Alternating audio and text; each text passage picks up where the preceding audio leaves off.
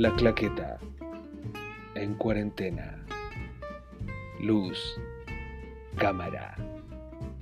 Acción.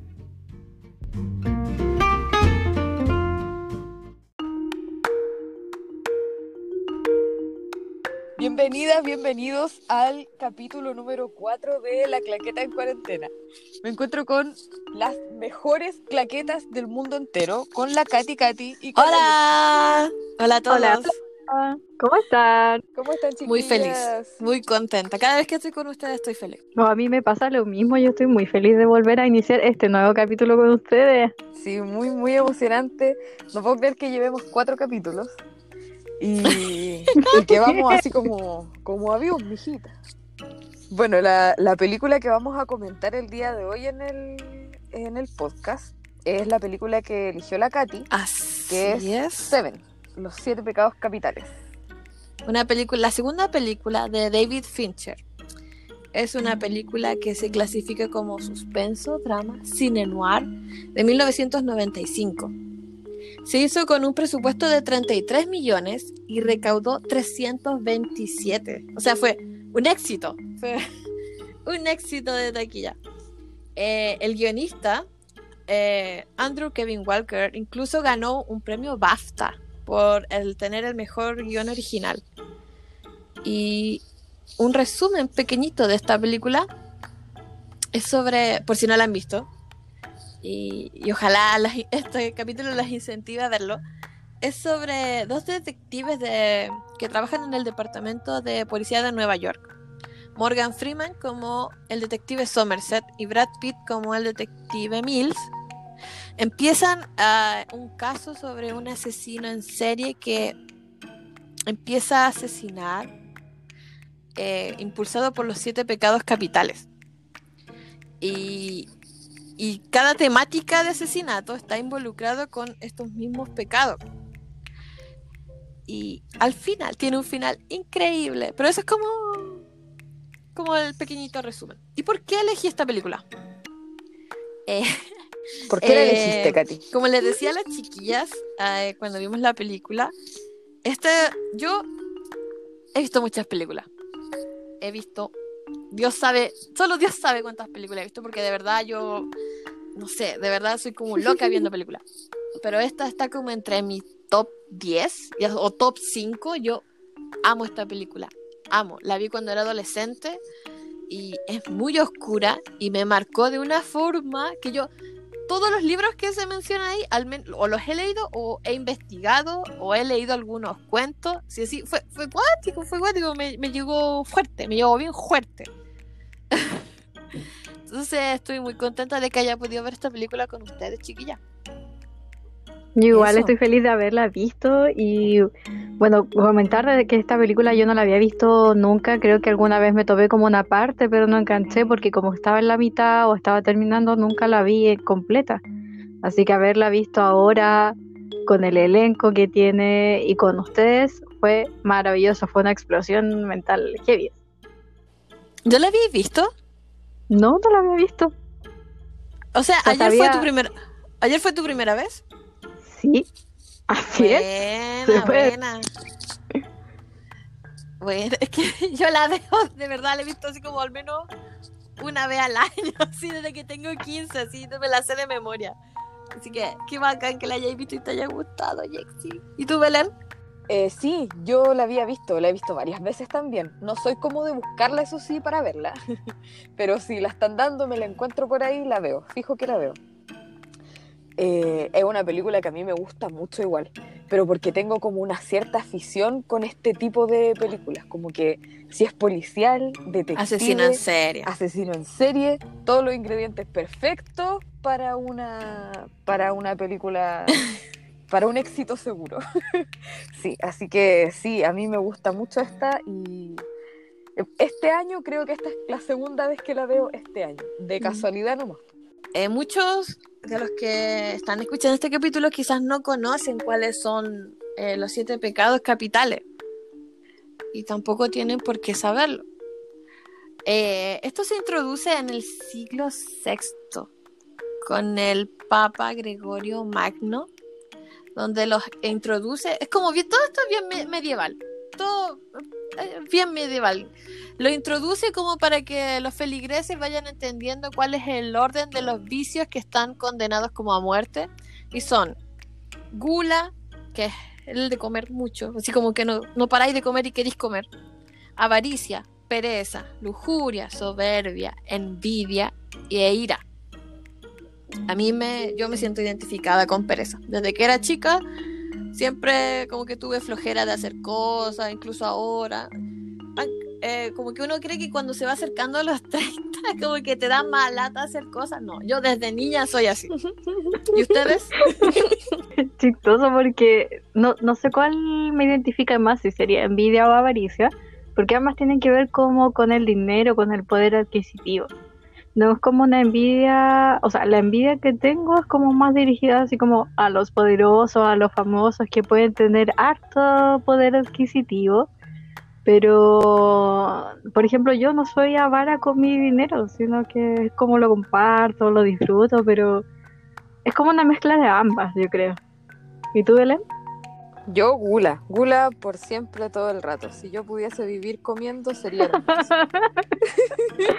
Yo disfruto, disfruto tanto de comer que eh, para mí comer es un gran placer.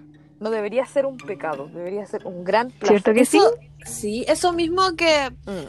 eh, no sé si lo comentábamos ayer. Esto de los siete pecados capitales es muy medieval. Yo creo, ya no aplican.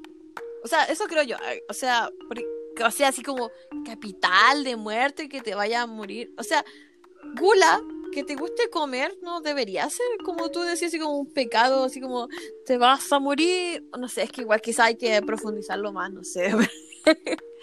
Mm. Pero no me parece. Pero claro, yo creo que tiene, yo, yo creo que tiene que ver con esto como de atiborrarse de comida, como de no, no poder parar y en esa medida dejáis sin comer a otros y acaparáis mucho. Mm, sí. Y, y no te dais un autocuidado, sino que te maltratas a través del consumo excesivo de comida. Y pu- puede ir por ahí también de repente. Sí, sí que sí. Pero es que sé que yo lo, yo lo voy, yo me voy más por el lado de, como le dije, yo me obsesioné con esta película. Yo me leí La Divina Comedia de Dante Alighieri y cuando están en el infierno, bueno, en el libro se clasifica el infierno por los siete pecados capitales y lo mencionan en la película. Y, y cuando salía la gente que estaba ahí yendo, estaba en el infierno, no eran por cosas así como eh, que se, por ejemplo, lujuria, eran de unos jóvenes que habían tenido relaciones y, pero no sé, era como yo cuando leí el libro no le Para nada excesivo. A eso me refiero. Como que no era excesivo como para irte al infierno y sufrir por siempre. Eh, no me parece. No sé. Yo lo encuentro que no se aplica ahora a los siete pecados. O sea, que yo creo que está mucho más ligado como al tema eh, religioso. E- en la medida en que la religión es la que impone las leyes, eh, es, es más fácil, entre comillas, conducir como a que una cierta población actúe de la manera en que tú querís.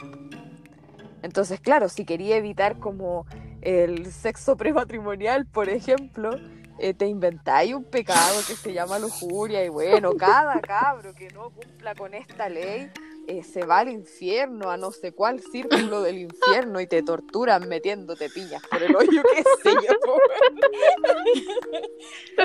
como que igual es, es una manera de como manejar un poco eh, a la gente. igual, po. por ejemplo, Estamos hablando del, del sí, porque, medioevo, por ejemplo, en, cuando sale avaricia, salen como cobradores. Y es como, pucha, ese era su trabajo igual. No sé. Y yo pensaba como, ¿por qué se fue al infierno por el trabajo? No sé. y, y en la película, ¿ustedes cómo le lo, lo encuentran? Por ejemplo, empecemos, veamos esto como el asesino John Doe. Gula y tiene este hombre que tiene una obesidad mórbida y él dice, no, esta persona da, Ujú. el, según como él dice, da asco y tiene que morir obviamente él está con un problema mental, o sea, no sé, como decíamos, Cero empatía. y a ustedes les parece más cómodo decirme loco. Pero si ustedes ven a alguien con obesidad mórbida ahora, yo no le diría, oh, usted es un pecador. Yo diría, tiene problemas nutricionales y tiene problemas de alimentación y tiene que atenderse. O sea, no sé, no sé si me entienden, como que no es un pecado para ir y juzgar a alguien. Yo no sé si en las iglesias católicas se sigue predicando, no sé si ustedes saben, los siete pecados capitales o esto ya es algo que ya no, no se usa. No sé. Yo creo que en este momento cualquier cosa se usa como pecado. Como a- am- al menos como en las iglesias más doctrinarias, yo no tengo idea, no, no he pisado una hace rato ya. Pero me imagino que cualquier cosa es vista como algo pecaminoso, con lo que sentirse culpable. En esta idea también de todos nacimos pecadores y hay que redimirse y el único salvador nuestro que nos puede salvar es nuestro Señor Dios. Como a partir de esa idea, pero pensando como en estos siete pecados, yo creo que todos al menos no iríamos acá al purgatorio por algún motivo. O sea, partiendo por ejemplo con la gula, en todas las festividades todos comemos mucho. En Navidad, ahora en fiestas patrias, como, como se celebraban anteriormente, siempre eran celebraciones con mucha comida. Y es como, yo creo que todo Chile al menos se iría al infierno por eso. ¿O no? No estoy sola. No, Nica. Y solo por ese pecado, solo por eso. Entonces, veamos los otros seis. Yo creo que caemos finalmente todos en lo mismo. Claro, yo creo que, eh, bueno, de partida la religión ya no impone las leyes, ¿O sí? impone leyes dentro de su propia religión, pero no es, no está unida al poder eh, legislativo, me ¿Tú decís? Me refiero que, eh, sí, pues me refiero que si alguien, eh, por ejemplo, eh, se lo come todo, no hay una ley que diga, oiga, usted no puede comérselo todo, pues. por eso.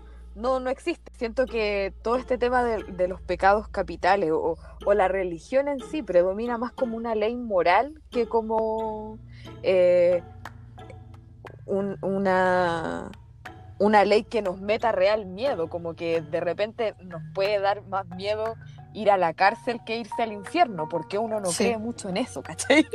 Porque de repente la cárcel es más real que el infierno.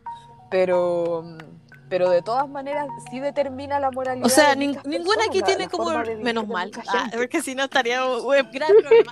Tiene el pensamiento de John Doe, el asesino de Seven. Ya, que... Qué, buen- qué bueno, qué bueno, cabras. Volvamos a, los- eh, volvamos a los detectives. Aquí también tenemos como el bien y el mal también, con el detective Mills, que es Brad Pitt. ¡Ah! Que sale tan... Ya. que es como el detective... Ahí saliendo. El detective que... Ahí la lujuria actuó. ¡Ah! Ac- ¡Nos vamos a ir al infierno! no. Sí, sí, yo, claro, yo en mi No. vida cotidiana la No. gula es mi pecado, pero ayer dos horas de pura lujuria en mi casa. Qué ganas de haber sido la Winnet Paltrow todo el rato. Incluso haber sido Morgan Freeman, solo como para haber estado ahí al lado de él. Muy desubicada. No, no, sí, esto, No. somos- esto- es el podcast, de lo que somos. Pecadoras. Eh, Detective Mills, que es como el bueno. Somos. Pucha, oh, esta cuestión la escucha mi familia. Saludos, familia. Eh, no, ya, ahora sí. Detective. Mills, el detective optimista, que se cree el cuento de la justicia, que no, que nada de lo que el detective Somerset, que es este detective que cree que el mundo es horrible y se quiere retirar, le llega. Él dice, no, la justicia va a prevalecer. ¿Qué, ¿Cómo ustedes creen que calza aquí con los siete pecados capitales? Es que yo lo digo porque tú dijiste algo, Belén, ayer que me pareció como súper eh, interesante, que nunca se me había ocurrido, que el mismo detective Mill se contradice cuando se convierte en la ira y mata al que aún al, al culpable, al asesino. Ujú. Claro, es que comentábamos la, la escena en la que van en el auto, una de las escenas finales. Entonces está eh, Mills teniendo esta discusión con John Doe. eh, un poco porque John Doe hablábamos como que compartía de cierta manera esta misma cosmovisión eh, con Somerset, como que eh, no tiene mucho caso eh, buscar la justicia porque el mundo ya está podrido. Entonces, eh, Mills, que, contradice esta, esta visión, discute, discute con él y discute con ambos. A lo largo de la película también discute con Somerset sobre lo mismo y en la escena final discute con John Doe porque él sí tiene esta convicción, como decías tú, de, de que hay, de que se puede hacer justicia, de que su pega como policía no es en vano. Eh, entonces, y, claro, aquí hay tres visiones que, que se van mezclando. Por un lado, como decías tú, el policía bueno y el policía malo. De cierta forma, como el policía que, que ya perdió esperanza, que es más viejo también. Entonces también hay una experiencia ahí que te va diciendo como, puta, he estado en esta pega toda mi vida y la weá nunca cambia, ¿cachai? Como que siempre es lo mismo. Y, y por otro lado está el, el jovenzuelo que está recién como salvando el mundo con una visión como muy heroica. Y en esta otra parte está, está Doe, que comparte un poco la visión de ambos, yo siento, como que también ve lo podrido que está el mundo, pero él también en su propia visión quiere hacer justicia. Y, y, y también está esta otra contraposición que es eh, querer hacer justicia desde el lado malo, por decirlo así, que es el lado de John Doe, y querer hacer justicia del lado de la policía. Entonces es como quién en realidad está siendo justo. Y dentro de todo lo, que conversábamos era que eh, finalmente John Doe es el único que no se contradice, porque él tiene esta convicción de que el mundo está podrido, de que él en este delirio mesiánico puede salvarlos a todos, eh, dando estos eh, grandes ejemplos. Entonces, claro, lo que quiere hacer John Doe es dar este ejemplo eh, de qué es lo que te va a pasar en el fondo si, si pecáis de esta manera, pues, ¿cachai? Pero él se sabe pecador también. Y él sabe que él debe morir como ejemplo La envidia. de su propio pecado. Claro, la envidia. Y eh, Hacer alguien normal. poder ser como el resto de los humanos, justamente.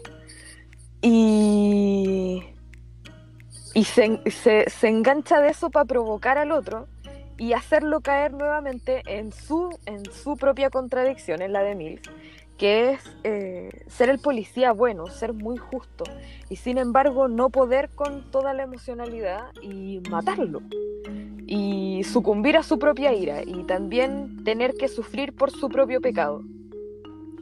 Y al mismo tiempo Somerset se contradice al ser este policía que ya no quiere saber más como de la justicia y sin embargo no puede salirse del círculo de la justicia. Dice que ya quiere renunciar, que ya no puede más y sin embargo terminó tomando este caso cuando no quería tomarlo y dice que va a estar cerca cuando eh, acaba de decir que también se quiere ir. Entonces como que hablábamos de eso, como que realmente John Doe era el único personaje que era realmente coherente con su propia cosmovisión, a pesar de su... Es súper profundo, es súper oscuro. Esta película es muy oscura. De Una de las cosas perdón, que me gustó mucho de esta película y que me hipnotizó desde que era adolescente es que las muertes son tan apropiadas a su pecado y son tan sangrientas y son tan crudas. Por ejemplo, el de la lujuria. Oh, Dios Mm. mío, o sea, yo me lo imagino y me, me, me duele. No, mal, mal. Entonces, eh, me encanta como la producción que Mm. tiene. De hecho, ¿saben qué? Vamos a pasarnos al tiro a los datos, porque mucho de lo que estabais diciendo, Belén, eh, se aplica. Hay, hay como un dato, una curiosidad. Yo elegí, como yo elegí la película, elegí las curiosidades, siete curiosidades, para empezar con la película. ¿Cuáles Esta serán esas siete curiosidades? Así es. Buena, buena. Ponga atención. No, eh, bueno, como les dije, esta película es oscura por donde se la vea. Es siniestra. El ambiente es tétrico. Eh, toda la película es demasiado oscuro. los- la ciudad llueve, está nublado. Y tampoco eso es al azar. Eh, el David Fincher contrató eh, los que iban a hacer como la escenografía, el ambiente, les pidió ciertas, le dijo, vean ciertas películas específicas porque este es el mundo que quiero crear. Un mundo oscuro, donde todo es horrible, donde todo es deprimente, donde no hay luz. Eh, y por esto mismo, eh, varios directores y varios actores eh, rechazaron participar en esta película. Número uno. Guillermo del Toro y David Cronenberg rechazaron esta película porque la encontraban eh, demasiado oscura. Imagina- imagínate, pues, Guillermo del Toro. o David Cronenberg. Sinónimo de sangre, ¿qué onda? Sí, eh, varios actores también. De hecho, mira, Morgan Freeman y Brad Pitt no eran los actores que tenían pensado al principio. La idea era eh, que Denzel Washington y Al Pacino, sí, hicieran de los Denzel. detectives. Sí, Perdón. Perdón, pero Yo creo que por eso. Washington siempre sale a salvar el siempre es policía, ¿cierto? Como policía. Ellos, ellos rechazaron, leyeron el guion y dijeron, no, no, no, esto es demasiado oscuro para nosotros. También, incluso se le, le ofrecieron el papel a Silvestre Stallone. Él también lo Ya. rechazó. y Ay, es que no me lo imagino. haciendo el papel de ¿Cómo haciendo cuál papel? El detective bueno. Sí. Y ellos, obviamente, cuando la película fue un éxito, se salieron así como, pucha, arrepintiéndose a morir porque no, no habían participado. Eh. La única- sido yo. Sí, es la única actriz que se consideró al principio y fue eh, estuvo en la película desde el principio fue Winnie Paltrow, que tampoco quería participar porque era muy oscura. Entonces David Fincher le pidió a Brad Pitt, que en ese momento era su novia, que por favor eh, reconsiderara el guion, que esto iba a, ser como su película al estrellato, y así fue. Después de esta película fue donde ella empezó a conseguir estos papeles grandes. Número 2. En la escena de la persecución, el detective Mills, cuando están eh, corriendo por el edificio, la primera vez que se encuentran con Joe Doe, Brad. Pitt corriendo sobre los autos, cruzó su brazo a través de un parabrisas. Esto requirió cirugía y, y tuvieron que agregar esto a la película. Se puso la Eh, camiseta. David Fincher, cuando le ofreció la película a Morgan Freeman, esto es del dato uno igual, eh, él como que dijo, ya se lo voy a ofrecer, pero él no va a aceptar. Él fue como el primero en anotarse. Amó el como compromiso fue Morgan Freeman. Número Es que les tres. dio. Sí. Número 3. Buena, buena. el actor que hace de pereza cuando está acostado en la cama se llama Michael Ray McKay. Este actor, David Fincher, quería que fuera un actor así, el actor más delgado que hubiese llegado al casting. Este hombre pesaba 44 kilos en el momento de hacer el casting. Y él bromeando, David Fincher dijo, y tienes que bajar más. Pero él lo dijo bromeando. Y obviamente este actor, se, otro actor comprometido, Mm. bajó eh, 40, llegó, llegó a pesar 40 kilos al momento de la escena. Imagínense, un hombre adulto, Fue en volada. 40 kilos. Y 14 horas de maquillaje y tenemos esta escena que es demasiado escalofriante. Me encanta. Ya. Número 4. La casa del detective. Mills eh, tiembla por el metro, ¿cierto? Que, bueno, esta casa fue construida sobre un escenario eh, para que temblara. Y David Fincher eh, le pidió a los técnicos Mm. que durante el rodaje, mientras hacen esta escena, eh, ellos activaran el temblor y que los actores improvisaran. así como de pesado, así como ponerle más tensión. Número 5.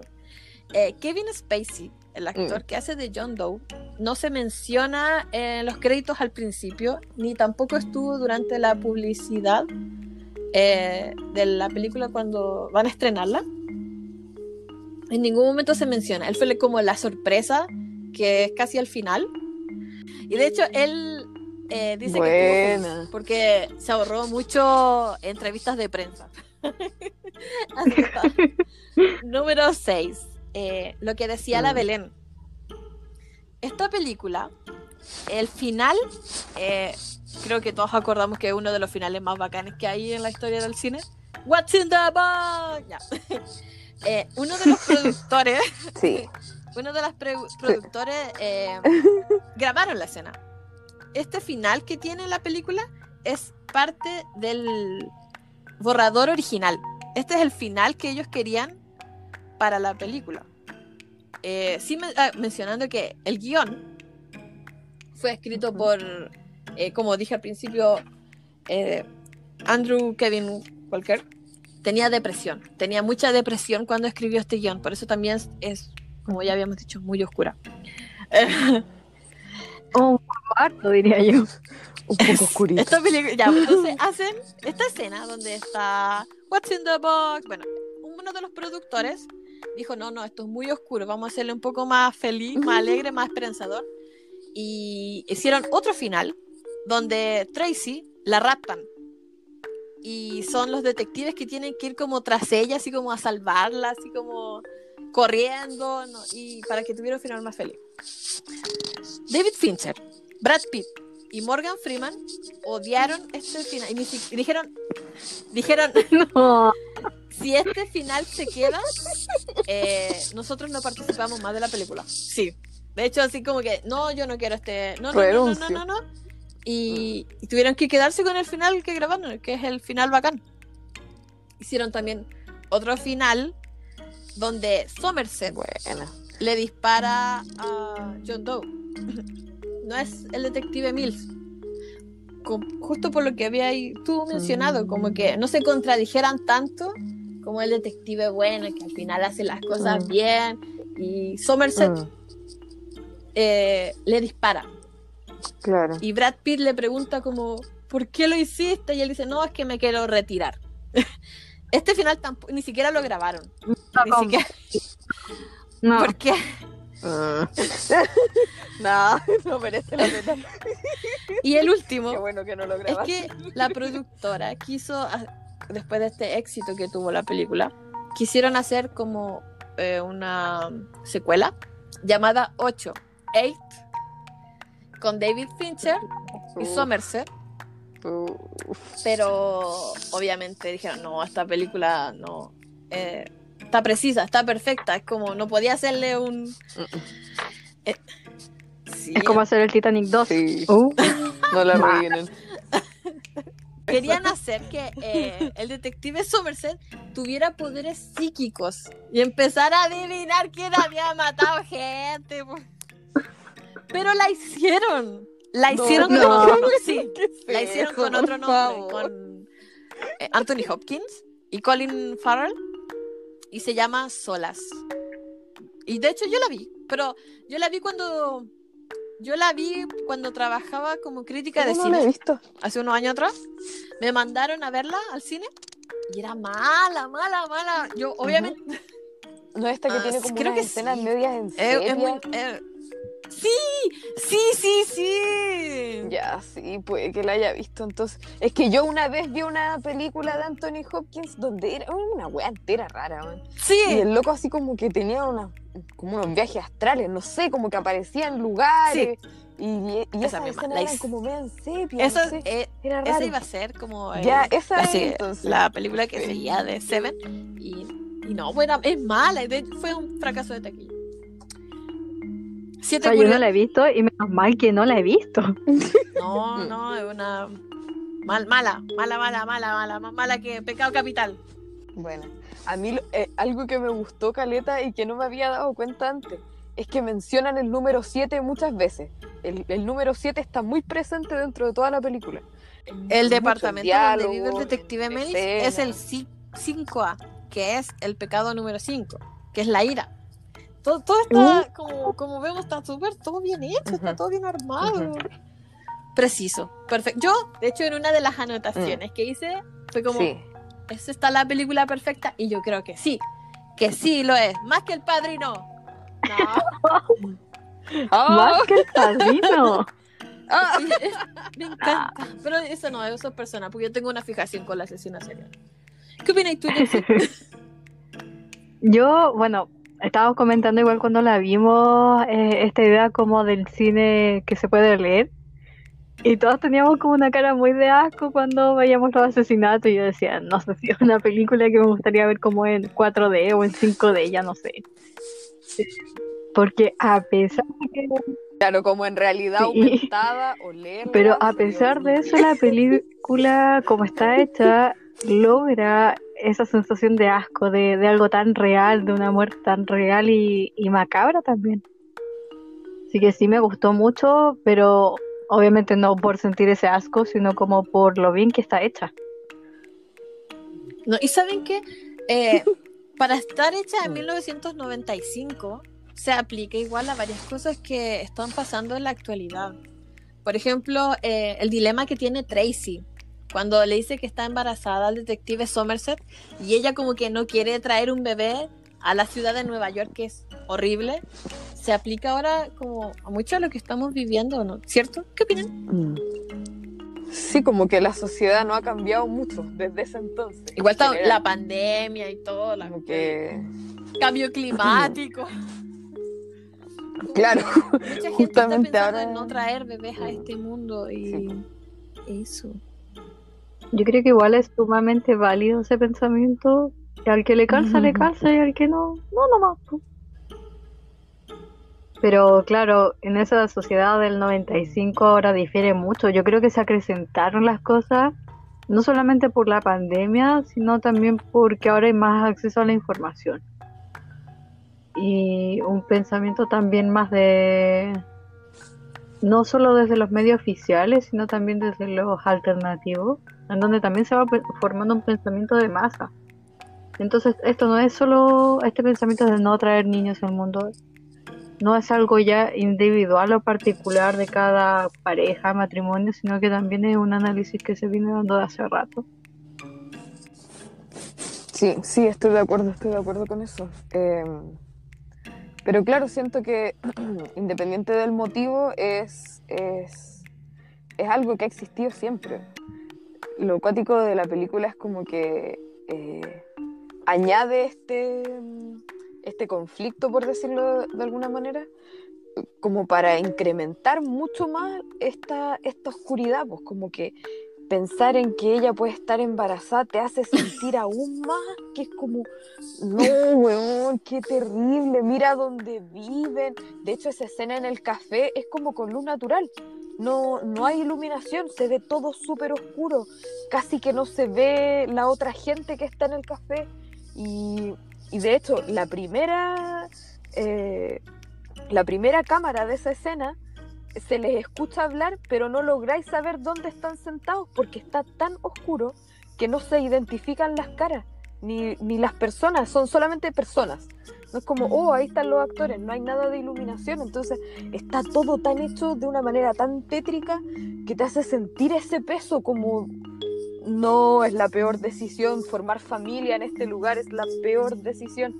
Sobre todo después como de esa escena de salir de ese departamento que está como en una pobla entera piante, man, y como está todo mal ahí, no, la vida no prolifera en ese lugar y, se vuelve evidente, o sea, estamos hablando de un asesino en serio también, pues como que de verdad la vida no va a proliferar, jamás, ni porque tengáis un hijo, a este weón tampoco pudo tener hijo, y este otro weón los anda matando a todos, como que no, no, no es una opción real ni, ni bonita, o sea, lo que podría ser ten- traer un hijo al mundo, que, que puede ser una weá tremendamente hermosa y gratificante y bacán de experimentar para algunas personas, se habría vuelto una pesadilla enorme. Eh, sí, traer un bebé a este mundo es algo para Ya. pensar. Otra de las cosas que también salen, eh, que me pareció muy interesante, es que como encuentran al asesino es por el sistema bibliotecario, como que vigilan lo que está leyendo el asesino. Y son libros bastante específicos. Y eso igual pasa ahora en Google. Google, todos saben que Google nos vigila. Eso lo sabe hasta hasta la abuelita que no sabe usar cómo prender la tele, yo creo que sabe. Porque si tú, por ejemplo, pones cómo, cómo hacer una bomba, eh, Google se activa y como que quedas como registrado como persona de interés. Yo igual, por eso siempre uso esto. Yo no uso mucho Google. Yo uso eh, otros buscadores. Así es. Ay, ¿Qué busca en otros navegadores? Yo busco hacer Yo navegadores. queque. No, sí, pues, pero me refiero a que no me gusta que me espíen. Ah, No, pero me refiero a que no me gusta que me estén vigilando. Pensar como que te marcan por... Es molesto, por lo menos a mí me... me- no me, me gusta.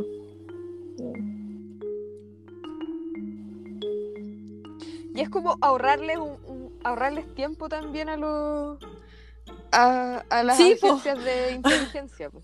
que es como, o sea, en verdad, ¿para qué van a perder el tiempo Sí, conmigo? si en verdad yo lo busco porque me gusta, lo malo, bueno, es que vaya a matar. Enfóquense en las otras personas que sí son asesinas. ya, chiquillas, ¿cuántas cabritas le dan ustedes? Yo obviamente le doy cinco. Yo igual le doy cinco cabritas, total. Total, No, se lo merece. A mí me, me interesa la opinión de la Jexi porque es la primera vez que la ve. Y, y le da cinco cabritas. Entonces como... Igual esta película no es como para... eh, como para eh, personas como asquientas. Como que... Y tú le diste cinco cabritas. Muy feliz. Sí, es, ah, sí, es que yo no soy asquienta, pero yo creo que le doy las cinco cabritas por eh, toda la producción que está detrás, cómo, cómo la presentan, cuál es el producto final, que eh, termina siendo muy creíble, eh, los asesinatos, cómo fueron hechos, cómo quedó el cuerpo de esa persona también en relación a cómo fue asesinada. Entonces yo creo que sí, sí es una muy buena producción con muy buenos actores y hay todo, eh, toda una producción detrás que, que arma esta película porque no se trata solamente de los actores, sino también de la cámara, de las escenografías, del uso de la lluvia, del uso de sombras, luces, música también, por ejemplo, cuando están en las habitaciones de las personas que fueron asesinadas, o igual usando esta música de tensión, tétrica, que te pone en ese ambiente. Ahora Aparte... viéndolo como... Sí, dime. No, perdón, Jexi, no quiero interrumpirte. Aparte, viéndolo, viéndolo como solamente la producción en sí, como una película, como algo de ficción, yo creo que desde ahí lo, lo, lo estoy calificando. Porque verlo como desde algo más externo, como una crítica más hacia, como un reflejo de la sociedad, de, de lo real, eh, yo al menos no me creo ahora ese, ese personaje como del policía bueno. Acaba. Eh, y siento que si no va a ser por Google, va a ser por otras formas, por otras vías. O sea, cuando uno, por ejemplo, habla de algún producto, oh, me quiero comprar una crema, oh, me falta esto, después aparece igual publicidad eso en cualquier parte. Así que de cierta manera igual el panóptico está. Y pensando también en este tema de la locura, como cómo presentan la locura en este capítulo, igual Sí. me hace mucho ruido porque durante mucho tiempo se ha visto la locura como algo malo, como algo que hay que excluir de la sociedad, algo que está malo, como algo roto, por decirlo de alguna manera. Y ahora hay ciertos enfoques que de- presentan también esta manera de ver el mundo como algo neurodiverso, no como un trastorno, no como una enfermedad, que es muy descalificativa y muy muy discriminadora. Porque finalmente quien pone la definición de la locura son los que tienen el poder. Entonces la definición va a ir cambiando dependiendo de los tiempos también. Entonces por ejemplo en algún momento o en este mismo instante si uno busca en la RAE eh, actualmente lo que definen como locura es la privación del juicio o del uso de la razón pero si vemos, por ejemplo, a Joe Doe, eh, él sí tenía sí tenía todo un esquema que era bastante coherente con lo que él pensaba. Entonces, si había un juicio de razón, que si bien no es el propio, eh, sí había coherencia interna, al menos dentro de eso. Mm. Entonces es algo que, que me, me hace ruido como presentar al loco, igual asesino, igual a hay que exterminarlo, hay que aislarlo. Como que me... Desde la parte como viéndolo desde, desde fuera, como que ahí me, me causa cierto ruido. Área Y desde tu área Pero- pues. Claro,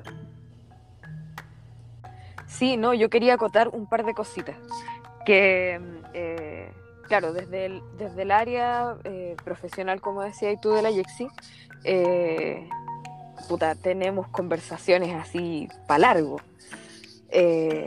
Pero justamente cada, cada manifestación artística también responde a su propia época. Y, claro, yo creo que si en este minuto se hablara de la locura, también sería como eh, no tan eh, como descuidado, porque estamos en una época en que eh, hay que tener mucho cuidado con, con la conceptualidad y con lo que se dice y estamos todos súper sensibles a todo en el fondo. Sobre todo con temas que, que- exigen sensibilidad, pues, ¿cachai? Pero estoy completamente de acuerdo contigo, Yexi. El, eh, el loco en esta situación A su es moral. loco para los policías porque no responde a su eh, a, a sus- a- a los y a los consensos sociales de los que ellos como policías se tienen que hacer cargo ¿cachai? Eh, y en ese sentido eh, le llaman loco pero él eh, está súper consciente de que de, de lo que está haciendo él se hace parte también de su propia eh, de, de su propio método de su de su de su modus operandi ¿cachai? entonces e- en ese sentido dentro de su propio universo claro eh, es muy coherente con él mismo Eh, pero vivimos en, en una sociedad hecha de, de consenso entonces no podemos simplemente pasarnos por la raja el, el matar a alguien, pues, ¿cachai? Y él dentro de todo estaba súper consciente de eso porque él negocia Demencia. aludiendo a que va a alegar eh, como, ¿cómo se dice? Como eh, demencia, exacto. Entonces el loco también está súper consciente de que para la sociedad él es un loco. De que él merece un, un trato distinto. Yo tengo un conflicto con el asesino en el sentido de que me siento muy, eh, no sé, no sé si es la palabra cercana, no, pero eh, puedo como entender que desde su moral lo que él hizo estaba bien. Entonces, yo creo que también eso es por, por lo que me gusta mucho esta película, porque creo que es una de las mejores eh, eh, películas que ha retratado a un asesino serial desde su punto de vista como, como él lo ve. Como que él no, no es como el villano que va corriendo y, y jamás sabemos como su historia, su trasfondo.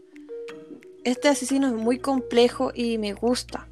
A eso me, a eso me refiero, no es que yo me que me guste que este asesino, no, me refiero a que me gusta como asesino dentro de la película.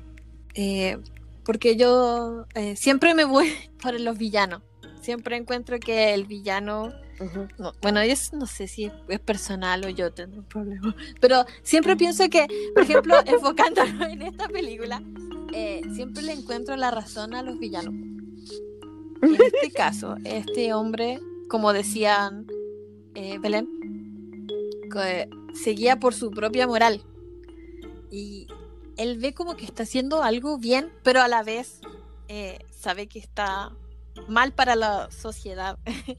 Entonces me, me, me hace como ruido también, lo mismo que ustedes decían, Mm. esta parte donde le dicen como el loco, y es como más fácil clasificarlo como loco, y, pero él no sé, creo que dentro de sí mismo él no, no se ve así Mm. como loco.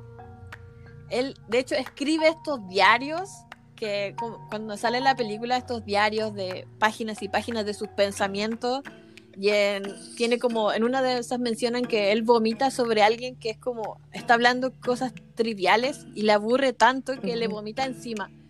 Entonces, eso me parece como quizá uno de los asesinos eh, dentro de Mm. retratados en una película más interesante que se hayan hecho en el cine moderno.